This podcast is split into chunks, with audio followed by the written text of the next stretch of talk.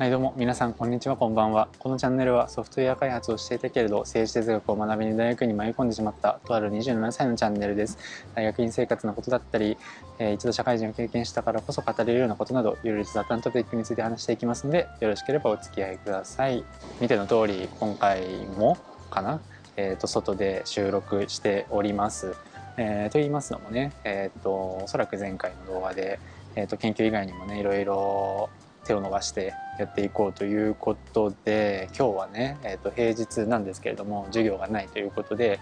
ただ論文を読んだりとかするだけではもったいないなと思いまして午前中にちょっとスイミングプールに行ってまいりました。やっぱりねこう体を動かさないとずっとねこう机とかにこう向かってね本読んでるだけではこうまあ、体が持たないというかどんどん衰えるばかりというのをちょっと危惧しましてなんかふと思いついてちょっと行ってきたっていう感じですね、えー、ぜひやってみるといいんじゃないかなと思います。僕もなんか初めてふと思って結構混んでるんじゃないかなと思ったんですけど午前中とかに来ると全然空いてて便利だったのでちょっと東大元暮らしだったなという感じでね、えー、とこれからも通いながらそのまま今回みたいにね勉強をしていくっていう感じにねできたらななんて思っております。えーと、ちなみに、えーと、本当は家帰って撮ろうかなとも思ったんですけどこう張り切りすぎまして多分、えーと、25メートルのプールを、まあ、せっかく来たならと思って本当に泳いだの多分10年ぶりくらいなんですけどこう躍起になったら多分500メートルくらい泳いだのかな10往復くらいはした気がする1時間しないくらいでそしたらなんかこう若干気持ち悪くなったっていうね、えー、なので、まあ、このままご飯を食べる元気もなかったんで一旦近くの公園で座って落ち着いて、まあ、せっかくならねこう外でね話してみようかなということでやっております。で今回は、えー、っと論文、えー、っと2回目ということ2回目なんですけどねこう論文をちょっと一緒に見てみようっていう回にしていけたらなと思っております。で、まあ、全く読んだことない論文をやるのも、えー、っと大変なので以前授業でね取り上げて僕がレジュメとかも作ってまとめたことのあるやつでねお話していこうかなと思います、まあ、タイトルにもあるかもしれないんですけれども今回はねポピュリズムっていうキーワードの、え、論文を一つ見ていきたいと思います。と皆さんポピュリズムって聞いてどういうふうな印象を持たれるでしょうか、まあ、この論文のね頭でも指摘されてるんですけれどもやっぱりこうちょっとネガティブなね印象があるんじゃないかなと思います。まあ、昨今ま、メディアで話題になるところで言うとやはりこう右派ポピュリズムっていうところで、まあ、トランプ政権であったりあとイギリスのブレグジットっていうところが結構取り沙汰されるような、えー、とところで、まあ、割とリベラルの敵というか、まあ、現代の敵というか、まあ、そういうネガティブな印象で語られることが多いんじゃないかなと思います。で今回取り上げる論文がこのウォルケンシュタインっていう人の「えーと、 Populism リベラリズリベラル・デモクラシー・アンド・エシックス・オブ・ヒポフット」っていう、まあ、論文なんですけれども、まあ、これを一緒に見ていくことでそのポピュリズムっていうのはねなんとなくネガティブなイメージっていうだけじゃなくてまあ実はもっとこういう概念なんだよっていうこう整理をしていくような論文ですので一緒で見ていって、まあ、ニュースとかで言われてる、えー、ポピュリズムっていうのがね、まあ、どういうものなのかっていうところのねこう一側面を、えー、と知るきっかけになればなと思います。とあとね僕の今学期の授業でも結構デモクラシーとかポピュリズムに関わる議論が多くてですね、まあ、復習がてらちょっと見ておきたいなっていうところもありましたし結構話題その学術のとこでも話題性のある単語キーワードじゃないのかなと個人的に思ってるので是非押さえておいても損はないんじゃないかなと思っております。ではちょっと論文のねざっくりとした内容に入っていきたいと思いますけれどもと、まあ、この論文によると,、えーとこの目的は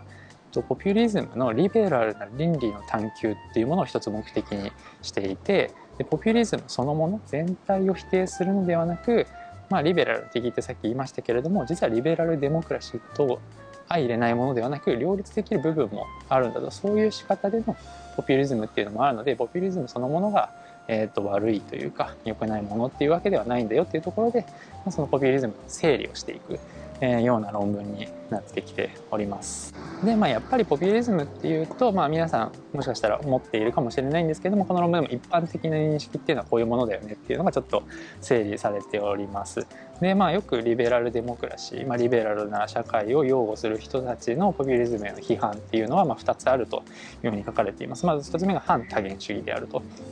まあやっぱりその世の中にいろんな、まあ、エスニシティだったりそのえーと、性的思考だったりっていうものが持ってる人がいるとでそういう多元性のある社会っていうのが、まあ、現代の前提のようなものになってると思うんですけれどもそれにこう反反するような、えーと、主張をするのが、まあ、一つポピュリスティックであるというふうに、えーと、述べております。まあ、トランプ大統領が何をしてきたかっていうのを見ればだいぶこうイメージ湧くと思うんですけれどもそのムスリムはもう出ていけですとかあとはそのメキシコの国境にねその壁を作ろうだのこう特定のエスニシティをこう迫害というか排除するような、えー、ところでもこう反多元的な要素っていうのはまあ垣間見えるんではないかなと思います。で2つ目が反手続き主義的であるとえーと、引用しているところがあるので読みますと、まあ、選挙代表や都党制に懐疑的であり代わりに直接民主制や人民のせ人民と政府の間の媒介のない関係性を許容する他の戦略を好むものであると、まあ、これもまたトランプをイメージすれば分かりやすいかもしれないですね。なんかやはりメイクアメリカグレートアゲインとか言って本当のアメリカ人アメリカのねこうやはりこう民意というか我々が本当のアメリカ人だと。でその我々のそのアメリカ人たる意見が、えーとまあ、正当レジティマシーを持っているんだと。そのアメリカ人ではだからもうそのイスラムの人とかそういう人たちはもうアメリカ人ではないんだと。もともとのアメリカ人じゃないからもう聞く必要がないと。本当のアメリカ人たる多分白人の人とかっていうことですかね。の意見というのがもうデモクラティックでありもうそれがその意見を、えーと、実現していくことこそが、えーと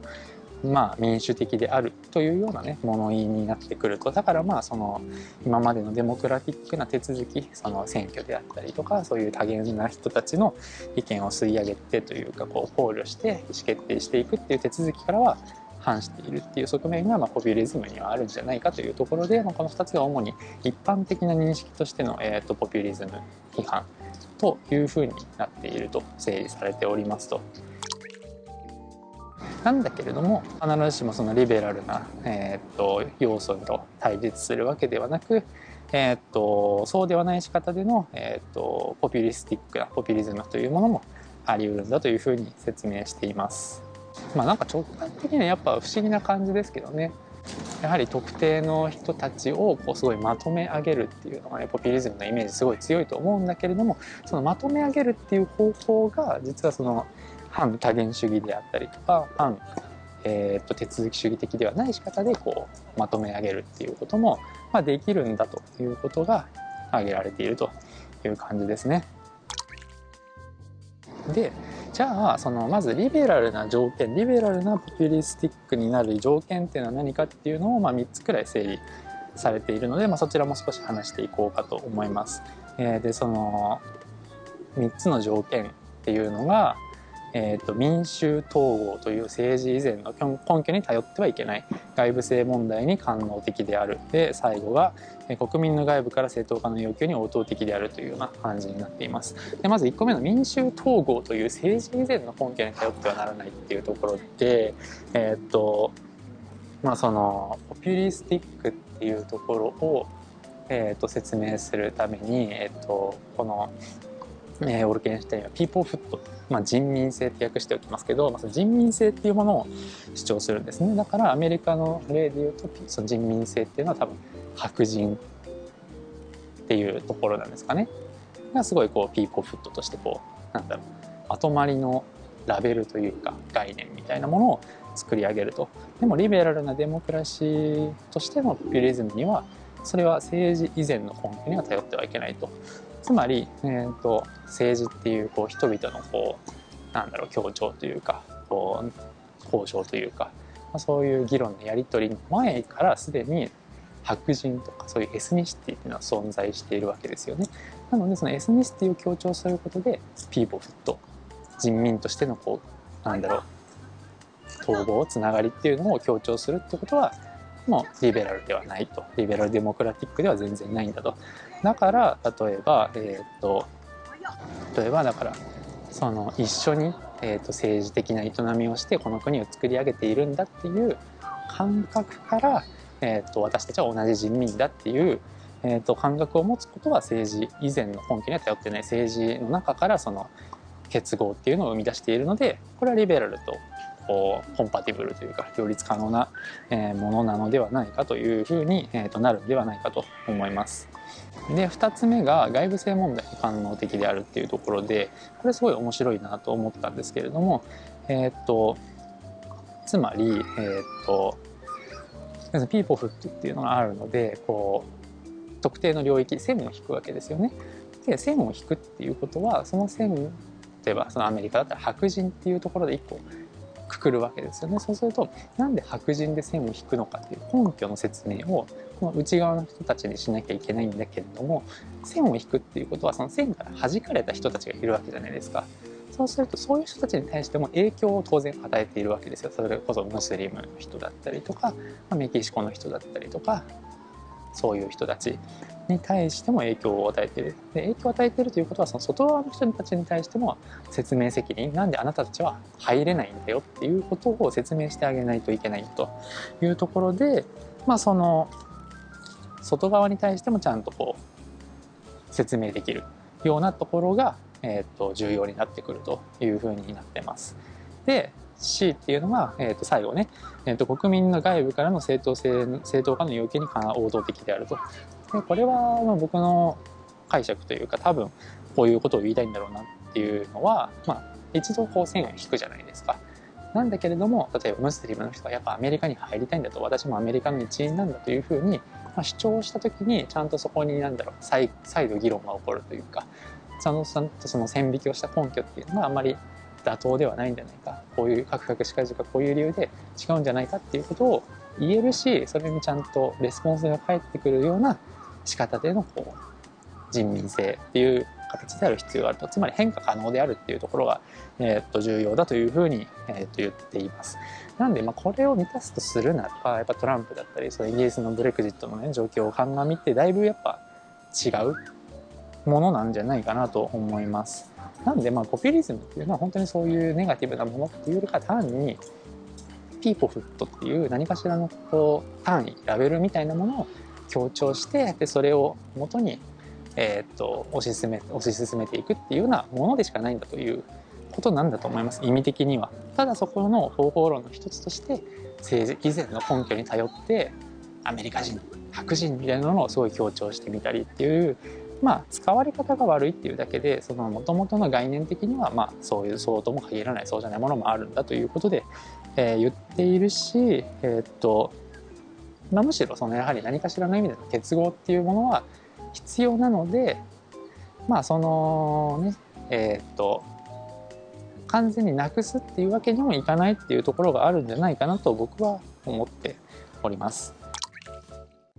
なので、まあ、そういうポピュリズムっていう言葉自体が完全に悪いわけではなく、えー、っと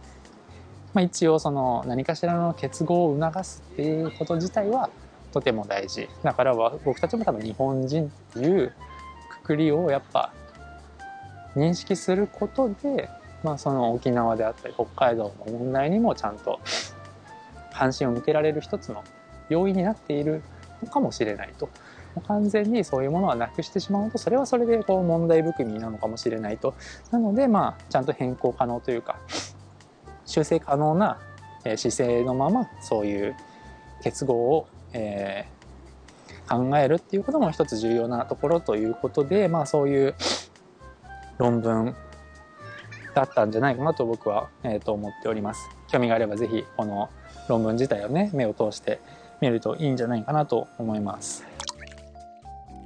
であとまあこれに関連してというか最近読んだ本であのシャンタル・ムフっていう人の「右派ポピュリズム」違う左派ポピュリズムのためにっていう本があります。でこれも、えーと、右派ポピュリズムそのそれこそトランプとかのその右派的な、えーと、リベラリズムの、えーと、勃興に対してどうしていくかっていう、まあ、論考ではあるんですけどまたこれとはちょっと違う考え方をしていて、えー、そちらも面白いので是非読んでみてください。ハードカバーでまあそんなに安くはないんですけどページ数的に100ページちょっとで多分読みやすくはあるはずなので、まあ、ぜひお手に取って本屋さんでもちょっとねパラパラっと見てみるのもありなんじゃないかなと思います。また良ければねそちらの本もね話していきたいなと思いますのでなんか事前にこういうふうに考えてよとかいろいろなんか感想があったら教えてもらえると嬉しいです。それをベースにもしかしたらこうさらに何か話をするっていうふうにした方がやりやすいやもしれないと思っているような感じです。はい。ちょっと思いつきでねちょっと